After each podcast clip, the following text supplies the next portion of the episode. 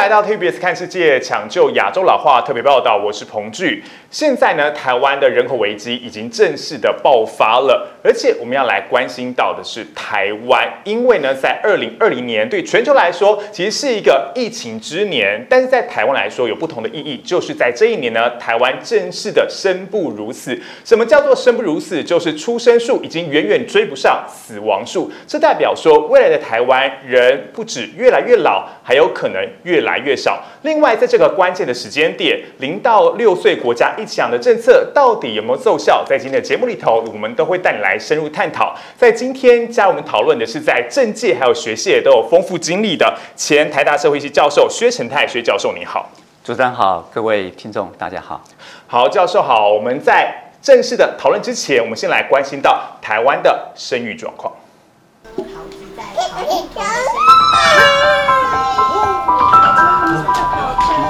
妈妈跟两岁半的儿子念故事书，爸爸也没闲着，一旁陪九个月大的女儿玩音乐，才相安无事一会儿功夫，马上又是一阵手忙脚乱。因为现在感觉上比较像是精养，每天的活动都很多啊，像比如说等一下我就会带他去游泳，然后他还会上音乐课什么的，环境不同，时代不同，真的是挺幸福。因为正好有工作关系，我白天可以帮忙带。还好爸妈两人工作都算弹性，能有精力跟时间参与孩子们的成长。不过现在像是这样愿意生又愿意养的家庭已经越来越少了。有公家机关补助的幼儿园，他排队啊，或者是抽签都会相对上困难一点。对，那如果万一没有进的话，可能就要去找私立的，那那个压力就会又是一个不同的层级。这两个已经很多了，因为我们看到现代人更多人是只选择生一胎，甚至是不生。在台湾，二零二二年的生育率呢是仅有零点八七，全年的新生儿人数是十三万八千九百多人，这个数据哦是统计以来的史上最低，更是全球排名中的垫底。而且不仅是婴儿荒，我们从长远来看，这样子的现象更是会拖垮整个台湾的人口结构。当出生人口剩十三万多人，以目前生育率进行推估，台湾育龄女性人数将从二零二二年的约五百四十六万人一路下滑到二零四二年仅剩约三百七十一万人。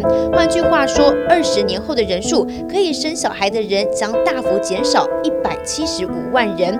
若是从总人口数推估，二零七零年的总人口数预估为一千六百万人，会比二零二。二年年的两千三百二十六万人减少七百零五万人，比例高达百分之三十点三，这是足以危及国家安全和社会永续。联合国在二零一九年发布了一个研究报告，就说因应低生育率唯一被证明为有效的啊政策作为是普及公共托育。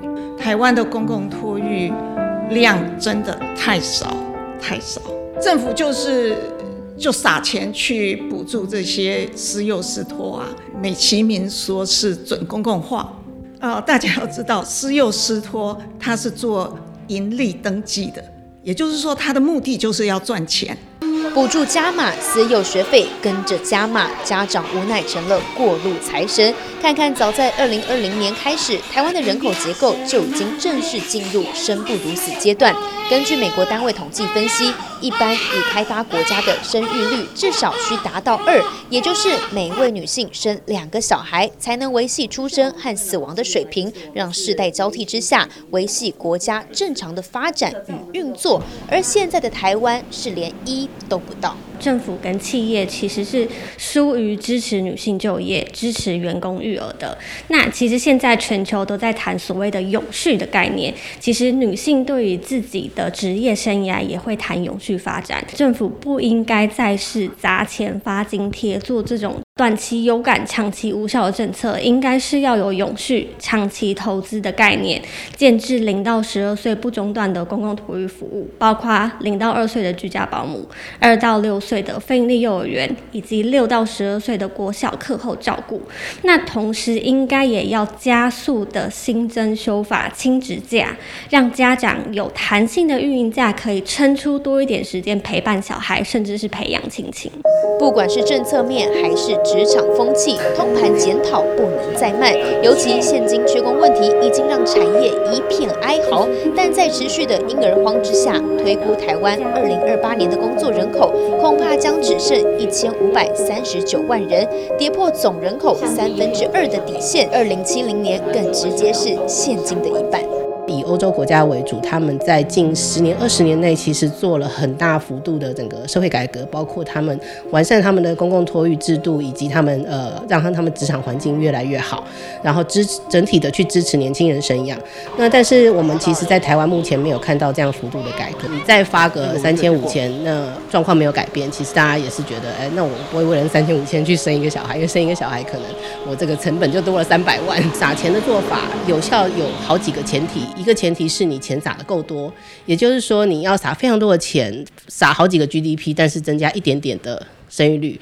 那所以其实各国的共识基本上都是撒钱，呃，只能有短期效果，然后它的 CP 值其实非常非常的低。对，所以其实呃很多国家在真的去呃谈这个人口结构变迁的时候，其实还是会以制度改革为主，因为当整个制度改变的时候，我们的这个生活的各种机会才会有不一样的一些机会出现。尽管生育率下降是几乎所有已开发国家面临的课题，湾却是全球最低纪录保持人。当经济压力大、育儿成本高、生活负担重，政策又治标没治本，婴儿荒成了国安问题，未爆弹想拆弹，脚步不能再慢。这是新闻和嘉阳陈文月台北采访报道。其实，当一个国家越进步，当然所谓的生育数还有生育率都会逐年下降，这算是一个蛮正常的现象。不过，现在我们要来看到台湾的状况。其实，台湾的状况从基本上。可以分成五个阶段，像是呢，在一九五一年到一九六五年的时候，当时呢是叫做人口的自我调节期，而且在当时大家很熟悉的就是战后婴儿潮，就是在这个时间点。再来呢，进入到所谓的家庭计划还有经建计划期，在一九六六年到一九八零年这时间点，大家应该非常熟悉的就是两个孩子恰恰好就是在这个时间点正式的来实施，来进入到所谓的家庭计划。还有一九九一九八一年到一九九五。年就进入到所谓的现代化时期哟。当时在一九八四年这一年，生育率已经低于人口的替代水准。接下来到了一九九六年之后呢，台湾的生育率、生育数就不断的往下掉。而且呢，在一九九八年这一年是第一次跌破了三十万人。还有一些特殊的年份，像是二零一零年，当时碰碰到了虎年，还有所谓的金融海啸的影响，其实生育率还有生育数也都是双双的下跌。在接下来，其实。从人口的整体趋势来看，虽然呢，在所谓的二零一一年有稍微的往上回升，但接下来也都是逐渐的往下掉。所以我们就想来请教教授，我们讲说，其实您定义所谓的二零一一年到二零二五年这个阶段是台湾的人口第五个阶段嘛？是。而且目从从趋势上来看，是一个开高走低的状况。就你来看到，我们知道二零二二年去年是个虎年，今年是个兔年。您来看今年的台湾人口的出出生率会有机会回升吗？是啊，在我的书里面，我谈到就是把台湾哈从一九五一年，嗯，每隔十五年当做是一个阶段，嗯，好，那么最后一个这个阶段呢，就是二零一一年到二零二五年。那么二零一一年呢，那一年哈就是民国一百年嘛，啊，但是在这个之前，就是我们讲到就是二零一零年，那一年呢是虎年，虎年。啊，而且是金融大海啸最严重的时候，所以我们。当时我在行政院服务，所以当时我们已经预期到那一年生育率一定破底，嗯，所以就在那一年呢，密集的开会来提出啊鼓励生育的措施。所以从二零一零通过了一些法案之后，二零一一年就开始上路了。那么基本上我们可以看得到哈，我们生育率是到目前为止唯一有上扬的，就是二零一一年到二零一五年。对，这五年呢，我们平均每一年的生育量是二十一万个 baby，二十一万的。你相较于去年。去年才生了十三点九万啊，嗯，啊，十三点九万跟二十一万比起来是足足少了三分之一，哈，足足少了三分之一。所以呃，但是为什么会奏效呢？啊，但是我们用什么样的证据来说明它是它是有效的？当时政策，那我们就拿个很简单的例子，就是公元两千年那那个龙年呢，是金喜龙年，是最好的龙年。它跟一九九八年来比较，嗯，那么它的生育量是多了三万四千个 baby，三万四千。那么二零一二这个龙年是个很普通的龙年，嗯，它跟二零一零年的虎年呢，它的增幅啊是六万三千个 baby，嗯，也就是说二零一二这个龙年的效应居然比惊喜龙年几乎多出了一倍，啊，那呃，当然龙年是有帮助，但是。不能完全从龙年来解读了啊，因为更何况在那个时间点啊，很多的学者专家说，到了二十一世纪啊，谁会为了龙年生小孩？哎，结果真的跑出来，啊，跑出来，当然那些学者专家通常最会合理化自己了哈。我也是学者专专家，哎，还不是因为龙年嘛，对不对？啊，但是知道龙年效应再怎么样啊，你顶多像像公元两千年的惊喜龙年嘛，啊，但是你还多了那么多，所以当然是政策会奏效。但政策为什么会奏效？当年我们给的补贴是很少的啊，因为呃金融的海啸嘛哈，呃国家是以抢救经济是是是 first priority，就是最为优先。对。不过我觉得领导人的态度很重要啊。当年的这个马总统啊，他确实对于婚姻跟家庭呢是非常重视。对。啊，光他参加企业界的尾牙，我们就可以知道啊，常常谈的爱奇十大守则等等哈。那么，而我们也心知肚明。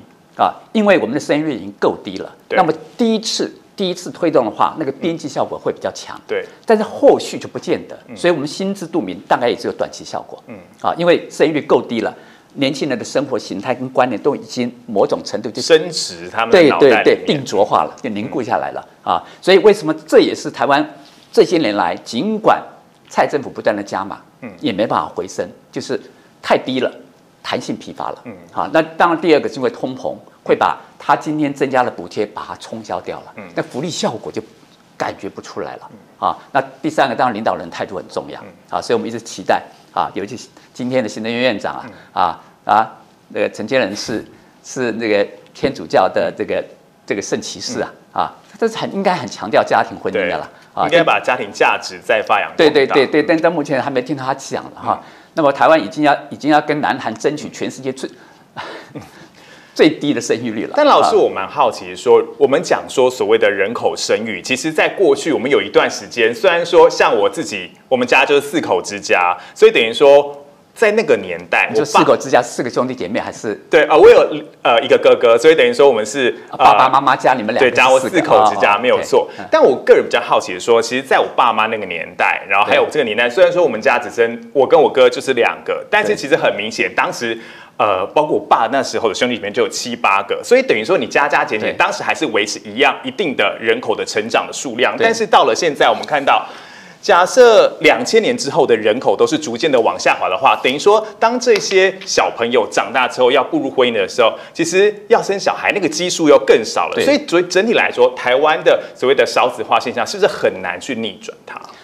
呃，其实少子化，嗯，它影响的不只是今天所谓的生不如死，嗯，啊，我们的呃总人口在减少，嗯，总人口减少，其实对台湾到目前的冲击啊，呃，并。并不怎么样，嗯，好，因为台湾人口密度高嘛，对，啊，重点是在于人口年龄结构的改变，对，也就是说，人口的老化对我们的冲击远远超过人口的数量，嗯，啊，这就是我们要看的。当年为什么？其实，在扁政府时代之后，就有人家提出鼓励生育了，嗯，但是当时的政府为什么没有接受？就是考虑到台湾人口密度那么高，对，啊，然后当年就在推动永续的概念啦、环保啊、能源呐，对不对？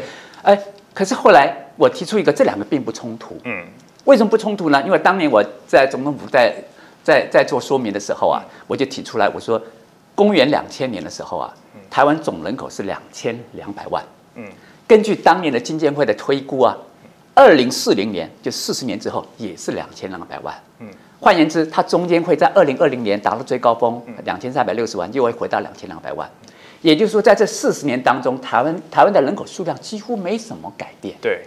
可是，台湾的老人人口呢，从占百分之八点六，公元两千年，会到到了二零四零年会超过百分之三十。所以老化的威胁其实对台湾是一个非常大的一个必须要注意的重点对。但我也很好奇说，刚刚教授有提到说，在二零一零年当时那个年代，其实很对积极的发现到说，哎，少子化就是国安问题之后，很快速的提出了相关的政策来应应。我们刚刚说政策本身当然很重要，它推出的时间点对是不是也非常的重要？对我们常讲说，你在呃政府部门来参与决策的时候啊，他跟当学者专家不一样的地方是，学者专家只要告诉你有这几件事情都很重要，因为西方国家日本哪里做了什么事情，我们可以参考。但是他比较没有办法分辨，嗯。啊这些事情的所谓的优先顺位，嗯，光三件事情就 A B C C B A C A B 的不同的顺序了啊，还有更难的是什么时间点推出，嗯。啊，因为只有在政府部门服务，你才知道国家的资源各部门之间的协调啊要怎么样，所以这里面是蛮复杂的。对，所以我认为呢，是今天哈、我们这个生育率啊，为什么一直很难回回温哈、回升？主要的因素就是我们早就应该在公元两千年左右的时候就应该鼓励生育，因为那个时候啊，公元两千年台湾的生育率，我们讲生育率，它的定义是一位妇女在她的育龄期间，十五岁到四十九岁，一共可以生几个小孩？对。它的单位不是百分比，是多少人哈、是可以生多少人？那么在公元两千年的时候啊，我们有一点六八，一个一位妇女可以生一点六八，对。是四小龙的第一名，对，日本都不如我们，啊，日本，但是我们很快的在两千零三年我们就就开始往下走啊，然后后来又到了二零一八年，嗯。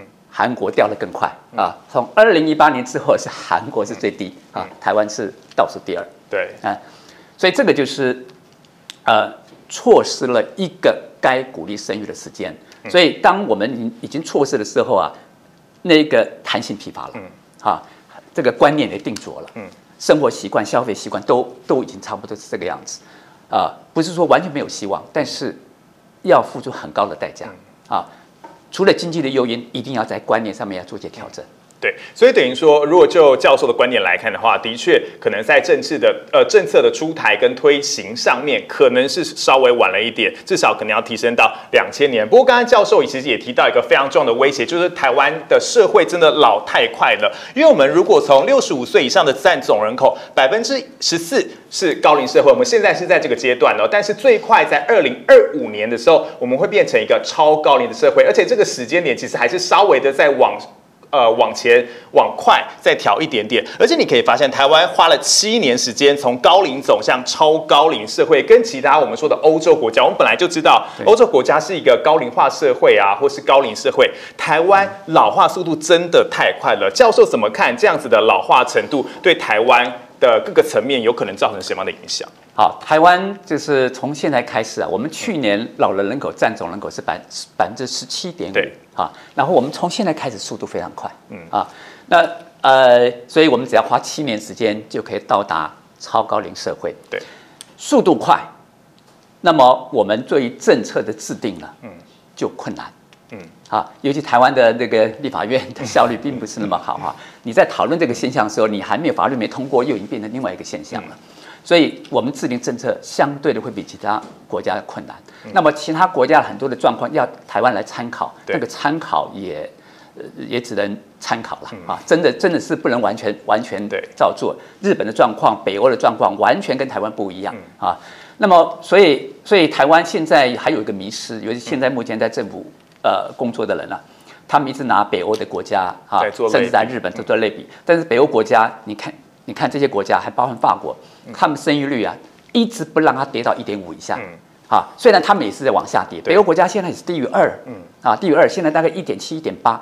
美国最近也跌下来，跌了大概剩下一点六、一点七。美国也很紧张，拜登不是也提出一个救援计划吗？对啊，所以他也很紧张，因为他们的普遍概念，欧美国家就不希望生育率跌到一点五或以下。对因为跌到一点五以下，就是我刚刚讲的很多的观念、生活习惯啊，那么它已消费习惯经彻底的改变了。对你改变，你要把它搬回来，困难度很高。对，但刚刚其实教授也提到说，我们讲说欧美国家跟还有所谓的华人社会的国家，其实还是有非常多的差异。对。可是我们其实从这个图表上，你也可以发现到亚洲国家，像是我们讲的对。呃中华民国也好，然后南韩、香港这个都市还有日本、新加坡，基本上它的老化速度比我们想象中跟欧美国家类比的话是快非常多，当中是差在哪边？呃，其实这些国家哈啊，还还日本、南韩、台湾、新加坡还有香港啊，其实我们相当程度都是西化了。对，好，但是西方国家它本身当然是西化了，但是我们可以注意得到哈，就是很多的所谓的传统的价值观等等，对。西方国家背后有一个，我常讲有一个比较坚实的屋顶帮它挡住，那个东西叫宗教。宗教，我们这几个地区的宗教哈的信仰的程度啊，呃，我们只是一般生活化或者仪式化了啊。平常你看那个一般欧美的教徒啊，那个那个礼拜天回去做礼拜或者到教堂去等等，所以他们的有很多，即便即便哈，随着这个资本主义，随着现代化，这个生活习惯、个人主义都来了，但是他基本上有个宗教那么顶着。但是在这些东亚国家，他是家庭主义，对，所以那个个人主义一旦冲破了家庭，前面再也没有任何的阻挡。所以我们的个人主义发展的比较晚，但是我们却比较难去收敛它。对，所以这个是很不一样的地方，因为我们没后面没有一个宗教的挡在那个地方。好，那么呃，这个就是我们在所谓的华人文化比较不一样，但日本又跟一般的又不太一样，因为日本大和民族他们自己的自信心非常的强。所以大和民族的那些信念呢、啊，某种程度，某种程度有宗教的那种力量还可以拉住。所以日本再怎么样，它的生育率，它现在一点三呢，嗯跟韩国的零点七八，跟台湾的零点八八来讲，其实还比较好。高很多，所以它还有上来的机会。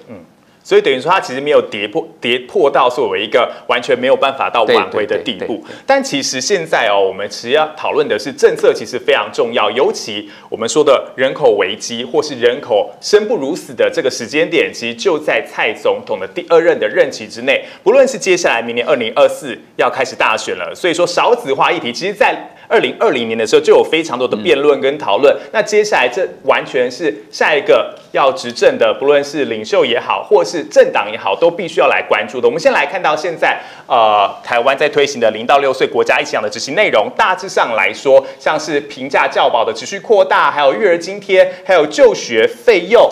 的降低，其实大家会发现说，所有的这个政策好像都跟钱有关系。当然，这本来就是脱不了关系。可是会不会，教授您看，已经沦为大傻币这样的情况？呃，当然是大傻逼了，因为我刚刚讲这些钱不是蔡总统口袋的钱了、啊啊，那是我们的纳税钱。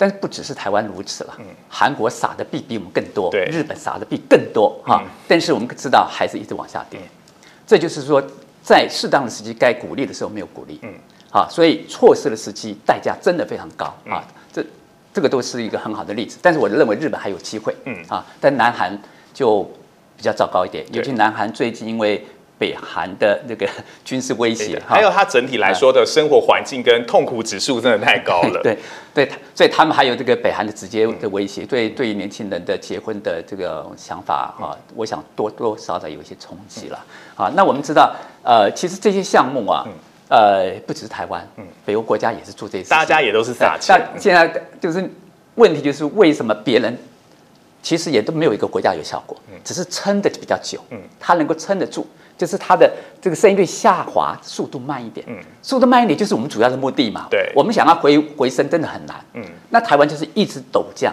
嗯，陡降，我们想办法变成一个能够比较温和的，只要能够温和的往下走，我们就可以掌握到时机，嗯，时间是很重要的这个政策制定的一个很重要的依据嘛。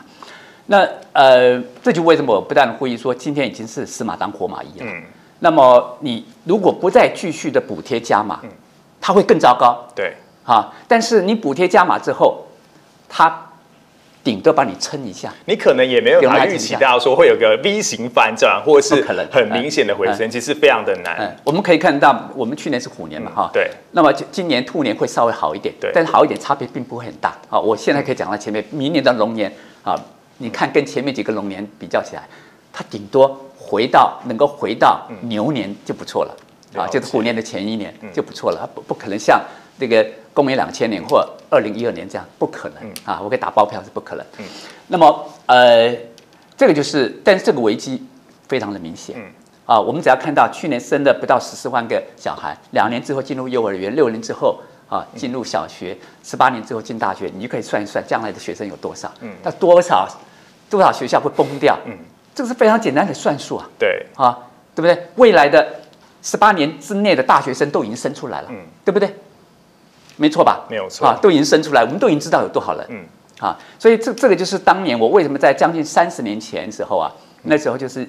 一九九四年，民国八十三年，对，当年提出教改运动啊，四一零教改运动，您就已经宣示说，其实，在整个大学或是整个高教体系要转型或是升格的时候，其实就提出警示对学学龄人口啊啊，当年我提出来之后，哎，还说我是教改的绊脚石，就不到几年开始就招生不足了，嗯啊，所以这个就是呃，光是用热情来做改革，嗯，也有可能会走向歧途，对啊，这就海耶克常讲的一句话啊。这个通往地狱之路啊，往往是有许多的善意所铺成的，啊，你要有点专业啊，光凭热情啊，光凭善意，任何的改革都出自于善意，不是吗？没有错，但是不见得会有善意的结果啊。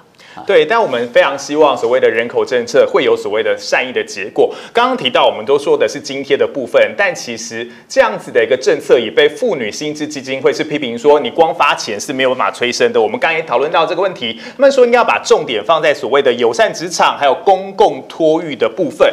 那教授你怎么看？说除了我们讲说支持这些，我们现在的政策开始逐渐从一个好我撒钱给你让你生。扩大到说，我支持你的家庭，让你整个家庭，包括爸爸妈妈都不要有负担，甚至爷爷奶奶也不要有负担好了。但您怎么看？说要扭转的观念，除了撒钱之外，还可以有其他什么配套？比如说教育，例如说我们讲说的家庭家庭计划政策，在当年就是喊出了一个非常棒的口号，叫做“两个孩子恰恰好”，所以很多的所谓的家庭都是四口之家。您认为说还其他的配套或是教育的方式，有办法改善这个情况，逆转这个状况吗？呃。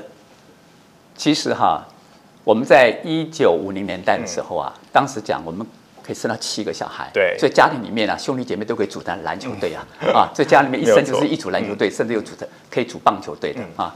那么刚开始还没有家庭计划，就会自动减产，对，因为大家会因为生活的需要，以前为什么多生呢？因为当年的父母亲啦，他在小时候，台湾那时候死亡率很高，嗯，台湾在一百年前是沼泽瘴疠之乡啊。啊，疟疾横生啊，所以那个小孩子啊，往往很多养不活，所以他看他兄弟姐妹没有养活，所以他当爸爸妈妈的时候就就多生啊，对，来保障他自己，就没想到台湾那个时候的的我们的的卫生环境条件各方面都改善很快，哎，都活了，都活了怎么办？哇，家里住不下了啊，结果这个这个妈妈在生的时候，女儿也在生了，哇，这个这种各种状况都出现了哈，所以会自动减产，嗯，但是一个社会学习的还有经验的自动人。大家每个家庭会自己主动调控这样子，然后到了到一九六七年之后啊，哈，那么正式的推出家庭计划，所以它又有加成的效果，是这样。那现在反过来了，对，现在反过来其实困难度高啊，啊，一方面是我们刚刚讲过，现在生育率下降，它最大的冲击不是人口人口减少的问题，而是人口老化的问题。对，那人口老化是是人类有史以来最大的成就，不是吗？嗯，人类从来没有。没有活那么久过，对，好，但是人类最大的成就，我们却因此要为它付出一些代价，没有错，哈，那那现在会就会面临所谓的世代之间的冲突之类的，啊，所以今天的问题衍生起来，不是以前只是想办法把小孩子养大而已，啊，还会面对刚刚讲的，嗯，以前再怎么穷就想办法养大，啊，养大小孩才有办法改善哈家庭的生活，对，所以小孩是未来的希望，但今天不是啊。即便你生一个，也养他也苦哈哈的，对。不对？成本是跟以前相比是高，不是未来的希望啊，它是它是你个人生孩的一个障碍啊，是个负担嘛。所以从这个角度来看，它的它这种困难度就高了哈。那呃，那我们今天我们可以知道说，其实不管是友善市场、公共托育啊，在台湾呢，就起码讲了二十年，也多多少少像新北市现在公共托育是发展的很快呀。但是西方国家也是这样，很多的研究出来。但是最近也有研究出来说，做这些事情不见得对生育率有帮助了，因为它基本上是社会福利，嗯，让你日子过得好一点哈。但是不见得因此就会想多生，啊，因为很重要一点，很多人没有结婚，嗯，一旦结了婚之后，生第一胎已经很晚了。嗯，你想生第二胎也不一定生得出来。对，啊，所以这里面一个很现实的环境啊，高等教育的扩张，嗯，啊，那么让很多人觉得我应该把学业完成，才要对。进入婚姻、进入家庭。嗯，那么教育一直延长，你后面的时间被压压缩越来越短了。对，不，你进入到职场的时间已经被压缩了，更何况是你还要先成家再立业，这个顺序又颠倒过来。现在是立业还不见得能够成家。对，所以等于说整个顺序颠倒过来的状况之下，大家其实已经错过我们所谓的呃最佳的生育年龄或是对适育年龄这样子。哎，这个在东亚国家会会比较明显。嗯，在西方国家啊，他们的思考逻辑不是一个阶段一个阶段一个阶段，然后是互斥的，就这个没有完成，我就好像不能进入下个阶段。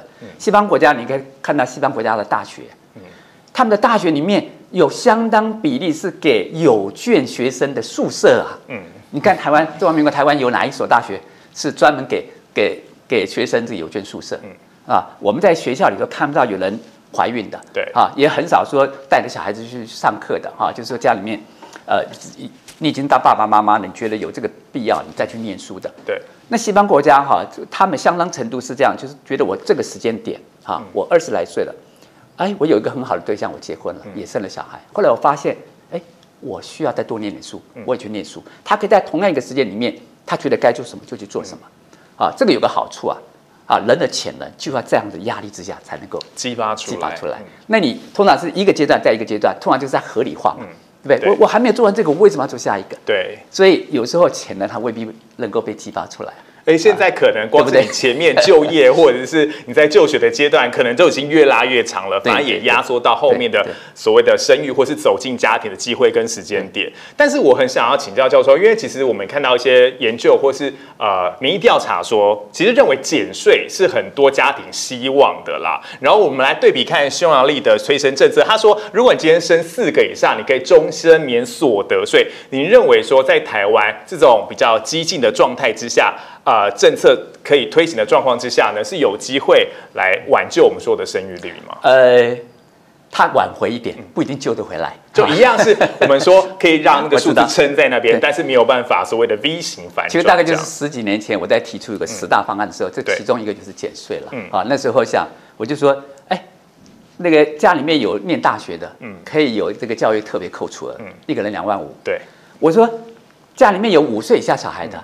那个家长的经济能力一定没有说家里面只有大学生好嘛，因为他刚刚成家，但他却不可能有没有扣除额，所以当时我就推了这个啊，对那，那么呃，我是觉得减税是一个办法。嗯嗯，那么尤其是今天养小孩，他的开销越来越大。当然，有人讲这越来越大，不见得是必要的，但是没有办法。现在年轻人那个消费主义，嗯同才都已经这么做了，嗯他不做都不行。啊，加上现在的那个宣传广告效果，那是好到不得了啊！不做了，觉得是自己是吃亏的嘛，对不对？对啊没有错啊就像好像商店里面在昂 sale 特价，你不买你就得吃亏嘛，这心态是一样的。所以已经走上去了，要回来真的很困难，很困难。所以呃，我觉得减税啊，啊、特别是啊能够生第二胎哈、当然我们现在不敢讲说生第三胎了哈、甚至结婚都可以，因为现在台湾就最主要是结婚时间越来越晚，而且是越来越多人到了四十岁都还没有结婚，嗯这就很麻烦了。对，所以等于说，其实台湾现在从数据上来看的话，其实所谓的不要说结婚好了，你可能谈恋爱都会觉得比较辛苦，因为花费都是明显偏多的。尤其现在哦，台湾的三十岁的世代单身男女越来越多。我们看一下二零二零年的这个统计数据，你就可以发现说，三十到三十四岁的男性有六成四的人是没有结婚的，那女生稍微低一点，但是其实也是偏高，达到了差不多五成左右。所以说，其实。光是你不要说生小孩，你光是要走进家庭，其实都是非常需要有勇气的一件事情哦。但是我很好奇，当然我们知道我们是一个华人社会，所谓的家庭或是传统的男女的观念还是比较浓厚。但如果我们看到一些北欧或是中欧国家，他们其实呃算是比较多的族群是非婚生育，他把结婚跟生小孩这边是挂钩，呃，完全是分开的状况。台湾有办法做到这样事情吗？呃，因为整个文化底蕴是不一样的。对啊，我们知道法国也好，还有北欧那几个国家啊，他们非婚生育啊，就是每一年占这个总生育量嗯都超过一半，对，百分之五十。台湾只有百分之四。嗯日本跟韩国比我们还更低。对啊，所以我们这个这个东亚的华人社会哈、真的很不一样。嗯，因为我们的社会福利其实并没有排斥非婚生育啊，对，是一视同仁啊。所以反而是观念的问题。对啊，本来就是呃是生不生的问题，而不是婚姻内或婚姻外的问题。对啊，当然有人讲说非婚生育是不是还有一些社会的压力啦、异样眼光啊？其实你你看我们今天很多的名人啦啊，比方说我们讲那个这个电视上常出现的，不管叫网红也好，电影明星或者这这个这个歌手哈，是不是很多人也是这样，而且是大家都觉得是很 OK 的啊。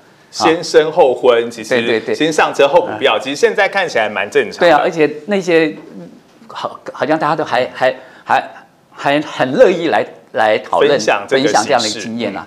所以我是觉得今天这个社会比以前要好很多了，比较不会有这种所谓的刻板化印象哈。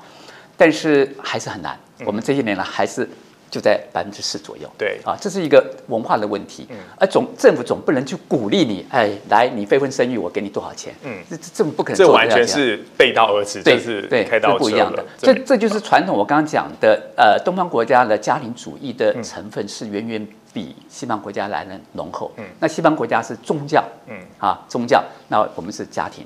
那教授，如果你说所谓的家庭概念是我们说的，其实我们台湾不婚不生的一个相当重要的因素存在的话，那您怎么看？就是要怎么样加强所谓的家庭观念或家庭教育？呃，首先哈，我我经常常喜欢谈一点，就是今天我们人类啊，嗯为什么可以统治这个地球，甚至太阳系？嗯，关键在哪里？关键在我们在早期农耕社会之前啊，人类跟猛兽根本无法竞争，对不对？对我们就看到猛兽跑给他追，对不对？老人跑不动，小孩跑不动，就让他吃了，对吧？那个年轻力壮的跑走了。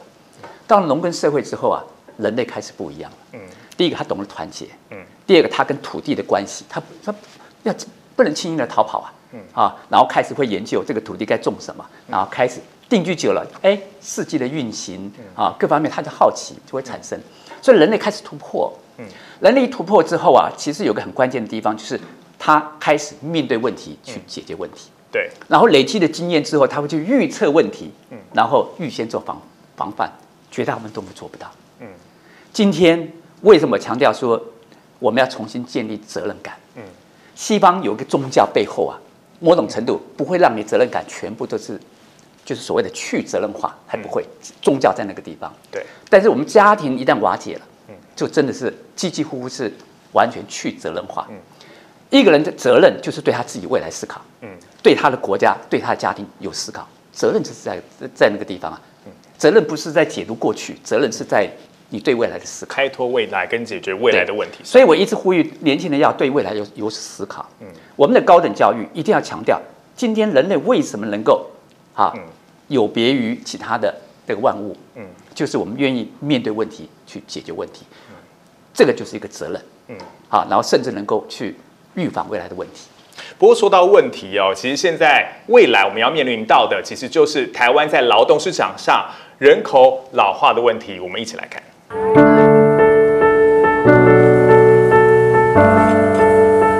刀工定剁，切下一片片生鱼片。师傅温仁景在饭店业工作二十八年，退休后与朋友在永乐市场合开日式料理，细腻掌握食材，小小摊位前总是挤满人，一天站八小时不嫌累，看不出来已经七十一岁。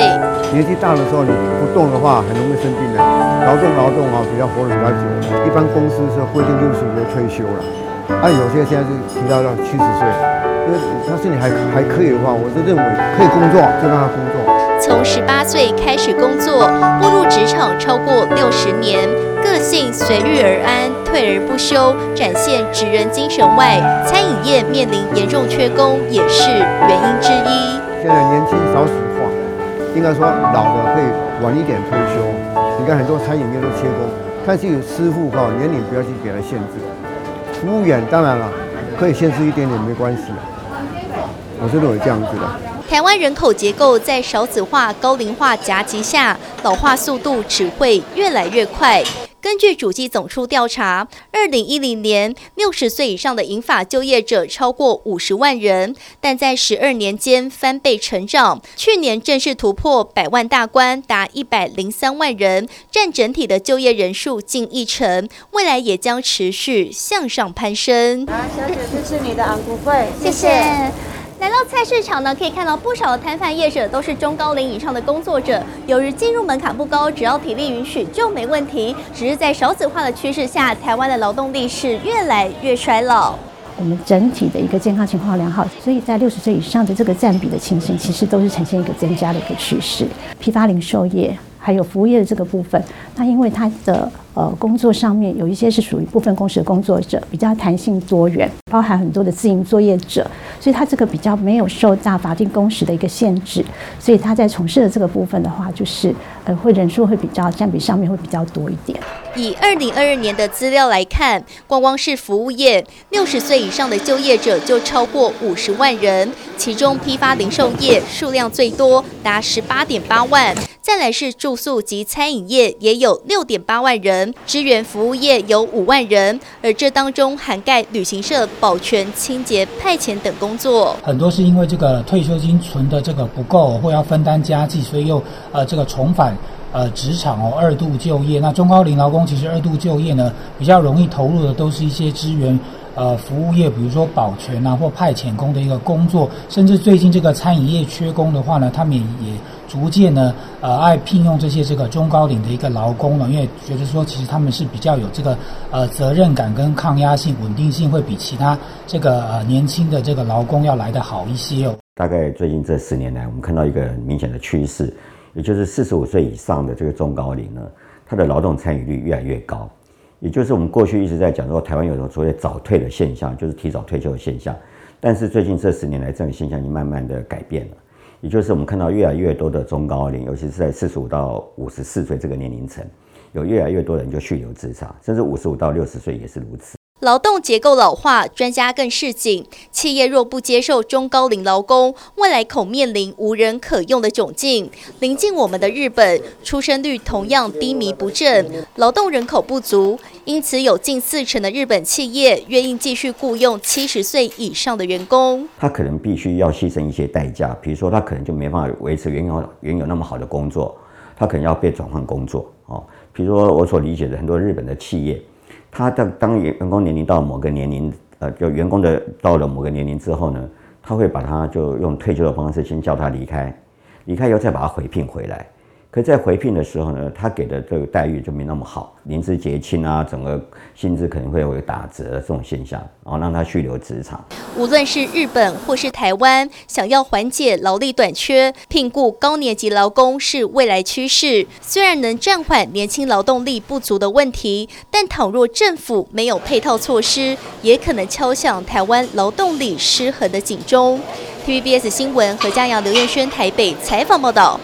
少子化跟老龄化在台湾或是在全世界，其实代表的就是在劳动市场上，这个劳动人口减少了，甚至呢高龄化的状况也非常严重。而现在台湾还有一个更严重的状况，我们刚好碰到了所谓的史上最大退休潮，也就是当年的所谓的呃婴儿潮的世代，现在也要开始逐渐退休了。而且台湾其实还有一个大家好像都说好的一样，要提早退休，尤其可能是在五十五岁之后，法定的退休年龄是六十五。岁，但可能在五十五之后开始，大家慢慢的退出劳动市场。所以说，其实从数据上来看，台湾五十五岁到六十四岁的劳参率，你在全球相比的话是明显偏低，基本上是不到五成。这很明显就会造成一个所谓的人力缺口。那教授怎么看？说当少子化啦，碰上所谓的大退休潮撞在一起的状况之下，台湾的劳动力缺口该怎么解决？呃，我们讲。战后婴儿潮是指的1951年到1966年之间出生，也就是现在55岁到70岁之间，啊，当然就是现在退休的主要刚好就是这个时间点。啊。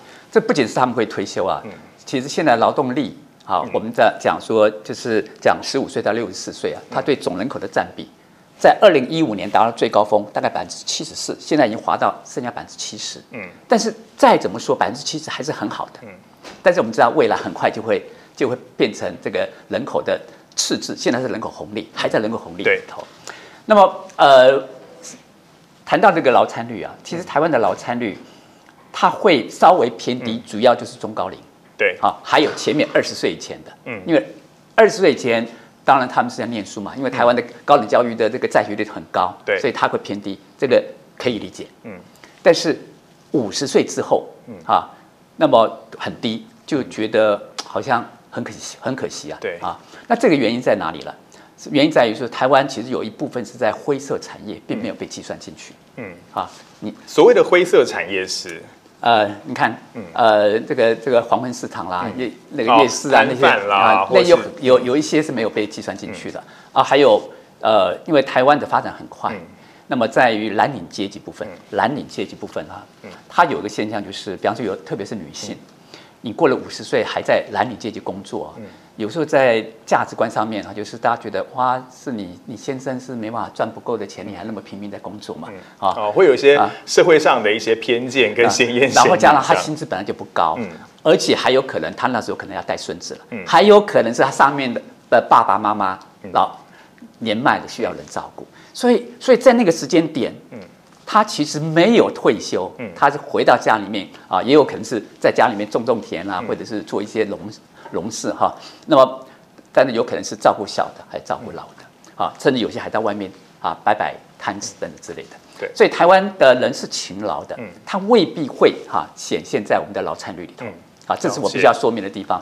那你再看我们台湾的劳参率特别高，男女很高的地方在哪里？是二十五岁到二十九岁。嗯，全世界很少像台湾那么高的。就是一毕业就马上进入职场。对，所以你叫他结婚生育就不是就很难嘛。对所以台湾会让这些年轻人年轻人压力大，除了薪资低之外呢，他的工时又特别长，劳参率也很高，这也是其中一个因素。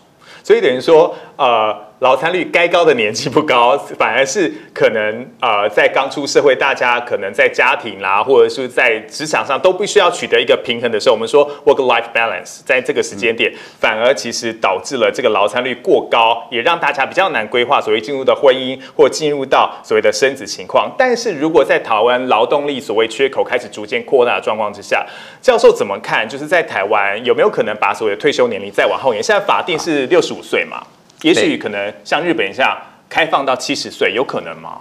现在呃，除了人口老化，嗯。你本来就可以因为人口老化活得久了，把每一个阶段稍微延后一点，这本来就可以。嗯。啊，但是今天很多人很多国家做这个事情啊，主要是因为那个年金啊，退休年金啊不够用啊退休金不够用不够用，所以是希望你留下来。但这这里面它有有个副作用，嗯。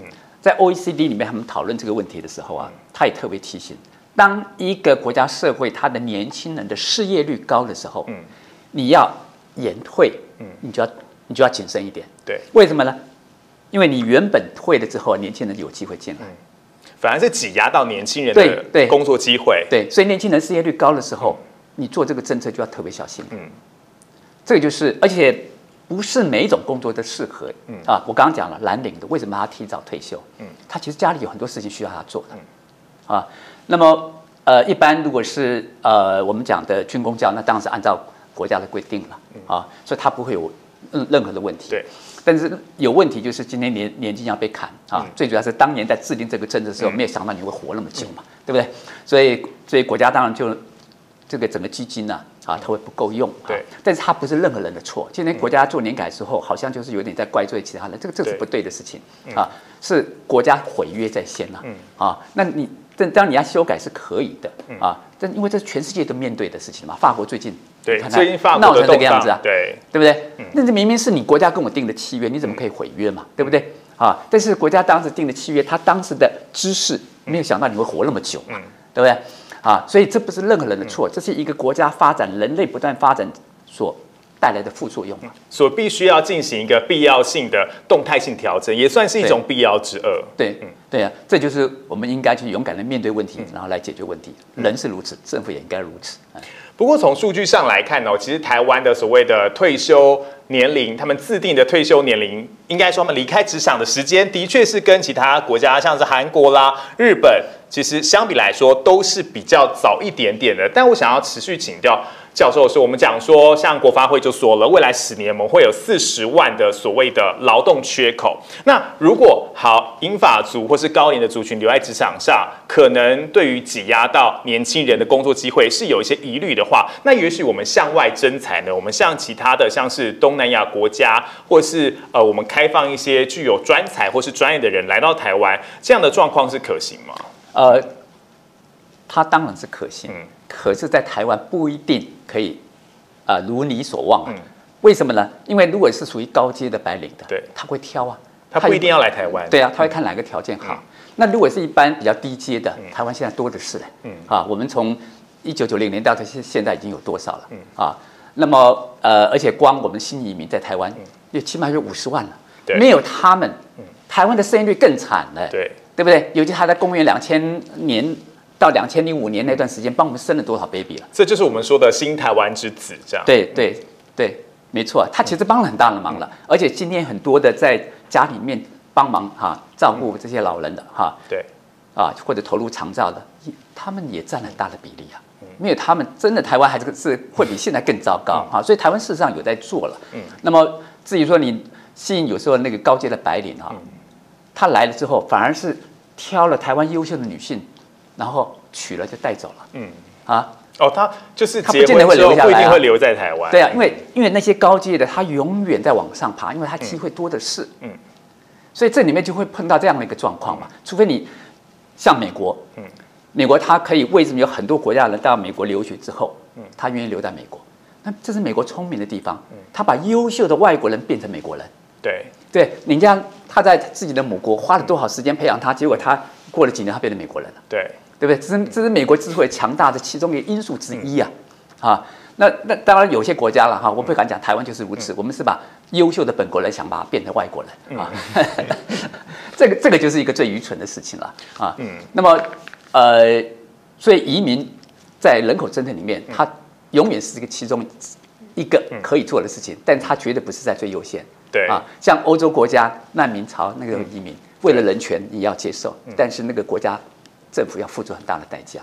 所以等于说，你在透过移民获得这些劳动力的时候，其实你还有一些相关的社会的配套需要做好。例如说，像教授刚刚讲的，如果你真的想要吸引所谓的呃高技术专才来到台湾定居，或是当我们的新台湾人的话，你可能相关你整个产业的相关配套也要做好，至少要符合他们所要求的水准，才有办法这样留下来，对，留很久，办法往下做。不过呢，其实现在也来看到很多企业很明显就是缺工嘛。那我们现在也知道，现在很多的机械化啦，或是 AI Chat GPT 开始呃大行其道，而且呢，其实看起来在未来的产业有扮演非常重要的角色。教授怎么看？说我们所谓的机械化、自动化，甚至我们说的 AI 有办法来弥补所谓的呃劳动力的缺口，甚至呃我们比较大胆讲一点好了，当大家开始不用去做一些比较基础或者是呃相对来说比较耗劳力的工作的话，有没有可能这个机械化或 AI 反倒变成一个大家助孕或是助生的工具呢？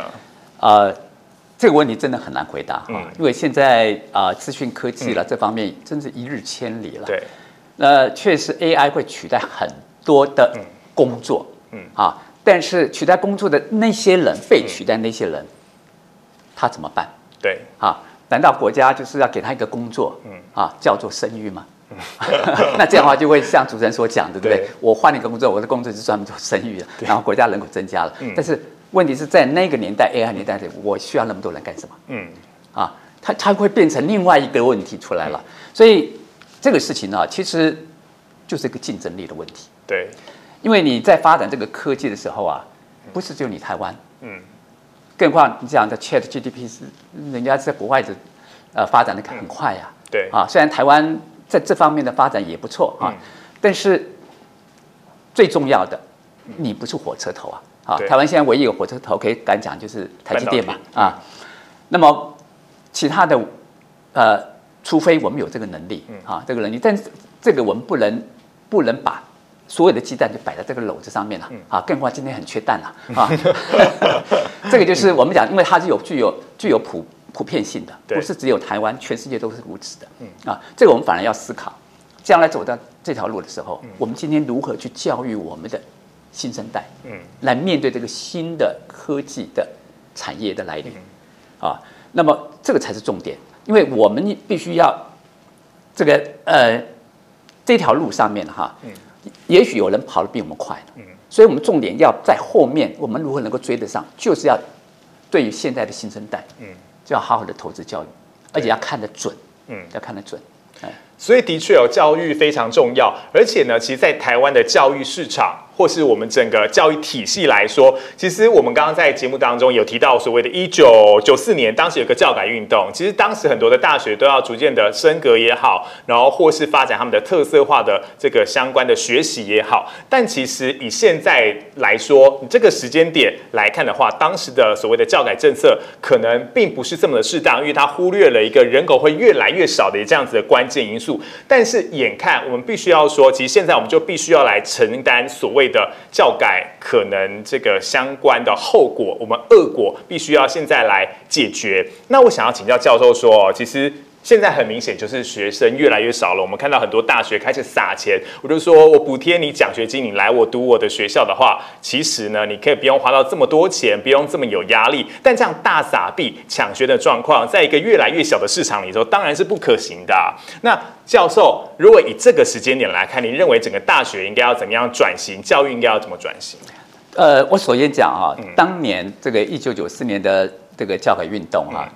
它并不是全部都不好啊，对，只是说他当年忽略的学龄人口的未来的趋势，对啊，所以广设高中大学，我是对那个比较有意见啊。其他的，我觉得教育的多元化啦，哈，自主啦，各方面，我觉得这条路走的应该是正确的啊。只不过这条路走的很坎坷了哈，因为总是需要时间。对，好，那么现在话说回来，就是呃，我们在这个台湾以目前来讲。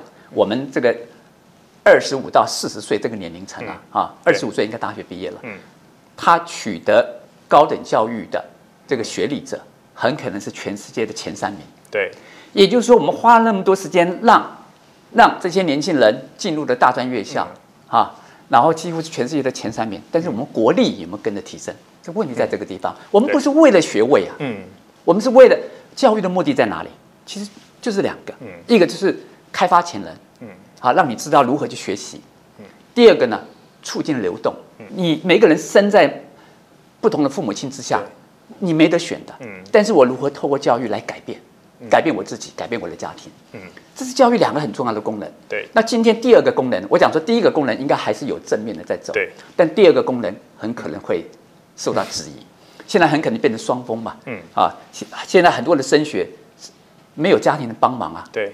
你要打这场升学战争啊，不容易的。你可能光是在做你自己的个人的学习履历的时候，就开始有一些非常多先天性可能他没有办法突破的地方，比如说很多你必须要参加一些呃义工的活动也好，或者是说其他相关的一些投资，其实都会反映在他们进入到所谓的高等教育的。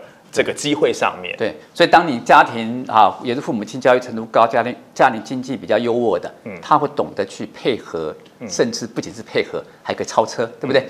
家庭环境差的爸爸妈妈连这个 sense 都没有，我要养活你都不容易，还搞什么啊？你刚刚讲不管是什么学习历程，对，现在非常红，就是很多呃国高中都必须要做这件事情，所以那个 idea 是不错的。我常常讲说，一个善意的出发点未必会有善意的结果，嗯。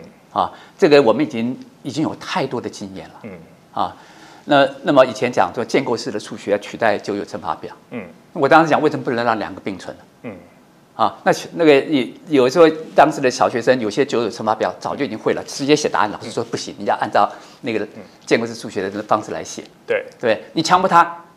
他如果有些人好愿意学，还是学会了；有些人就是因为这样的产生挫折，我从此我对数学没兴趣了。所以等于说，在忽略了这个事情，学习的历程上，反而是让学生可以各取所需。对，就是其实一个很重要的民主社会就是选择性嘛。对，你怎么给他推动的时候，然后用这种这种强迫性啊，并不是他理念不好，嗯，而是他方式不对，嗯啊。那么今天也是一样啊，你这学习历程，我觉得 idea 很好，嗯啊，但是。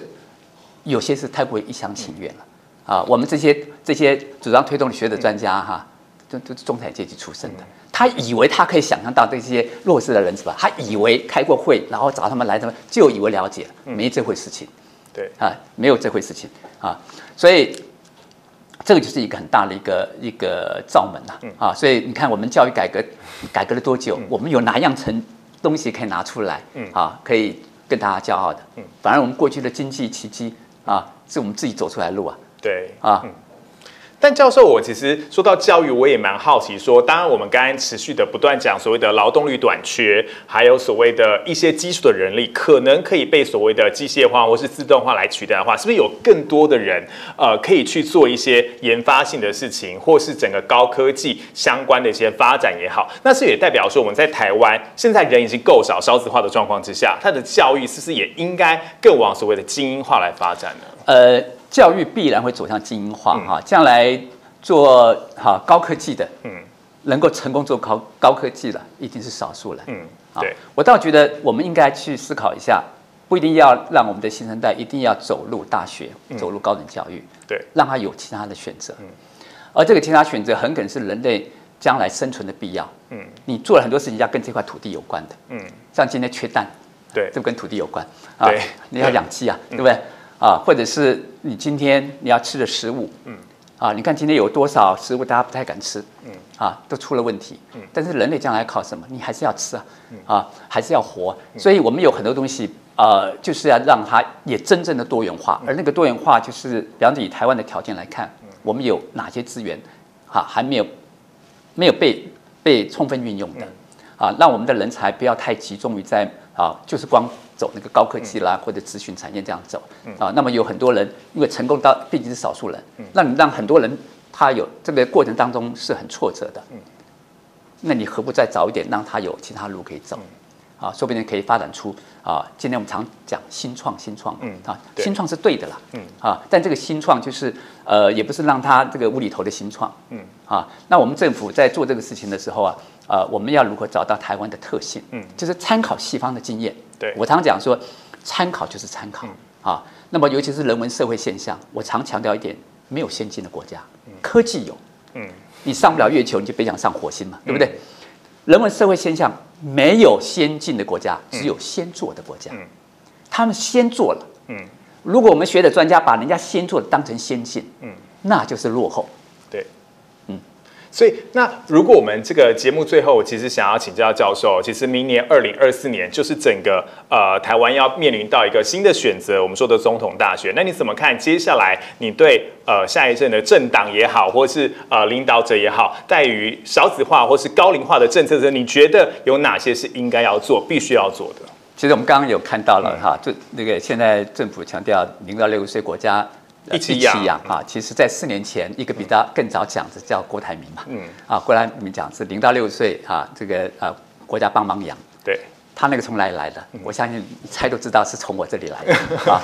那么呃，但是我们并没有给他这个名称，嗯但是他开始在重视人口啊，确实是因为的确是好事，哎因为如果我们在两呃二零二零年，其实大家每个参选人、候选人其实都提出了这样的概念，就代表说大家都认为说这个问题必须要解决。但事过境迁，四年过后了，你认为相关的政策有什么可以升级跟调整的地方？呃，当然如果是重赏啊，嗯啊，重赏之下当然是有 必有勇夫，勇夫跟勇妇啊，嗯对勇妇还跟更重要哈勇妇没有错。但是国家财政不容许你这么做。嗯，其实台湾像空屋，几十万的空屋，嗯你说你说你你能够在三十五岁之前生两个小孩，我送你一间屋子，保证明年就生几万个出来了，对不对？啊对。但是国家不能做这种事情啊，而且做那个事情其实还有好处了，把那些那些这些空闲的房子给消耗掉哈。当然我们可以讲不不是送你了，就是很比较便宜的奖励方式措施的奖励的，对啊。这其实有很多可以做，但是不是国家永远可以做的。就是我们做一件事情，不是凭冲动，然后只做一次啊，只做一次，嗯，那个尽管会有马上有一波婴儿潮，但是后面还是不会有。对，最重要还是观念。嗯，还我刚刚讲的观念，真的要建立起年轻人的责任观。啊，当然跟我们现在的上一代的人是有关联的，因为上一代的人呢，他曾经经历过比较苦难的日子，所以等他他的经济上面比较有能力的时候啊，他会投射投射到他的下一代去，所以让这个下一代在成长过程当中，的确是让他免除了很多责任。嗯。所以这个我们要重新思考一下。啊，尤其西方国家的那个个人主义啊，在很容易就突破我们的家庭主义。嗯。那请问后面会是什么？嗯。啊，不像他们还有个宗教可以顶着，这个就是我们必须要思考，跟西方国家不一样的思考。我常讲，参考他们就好了，啊，想办法超越他们。所以的确哦，超越他们将是我们接下来不论是少子化政策，或是整个台湾社会的整个走向，必须要来做到的事情。我们在今天也非常谢谢教授参与我们的节目，谢谢教授，谢谢谢谢。好，感谢您收看收听今天的 TBS 看世界抢救亚洲老化特别报道，我是彭巨，我们再会。日本将消失吗？马斯克是神预言还是危言耸听？韩国生育率全球最低，韩剧浪漫现实却打脸。香港一年外移十一万人，地狭人稠变地狭人老。中国六十一年来首度人口负成长，女性不相信婚姻。台湾连三年生不如死，劳动力消失，解放在哪？抢救亚洲老化，TVBS 带您看世界。